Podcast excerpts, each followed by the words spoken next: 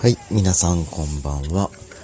えー、本日はガソリン税にの、えー続きをちょっと話していこうかと思います。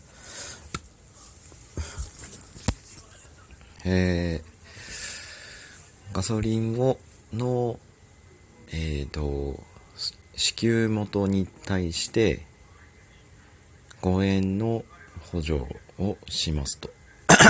いう方針を現在の、えー政権は立てたようです。で、まあ、それでは、えー使う側としては、本当に下げるかどうかわからないというところがあって、まあ、どうなるかわからないというところなんですけれども、まあそこもあるはあるんですけど、それはさておいて、ガソリンの税金を下げると、買い控えが起こる可能性があると、今の政府は思っているそうです。えー、買い控えって何ですか？控えるんですかね皆さん一体どういうことなのかっていうのを思わせるためのえ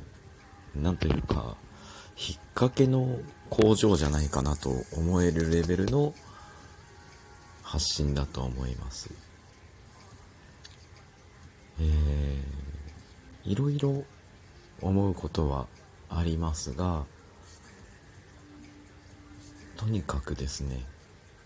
買い控えを起こす人は誰なのかなぜそう言ったのか官僚がえー、書いたシナリオなのかすごく気になります。えー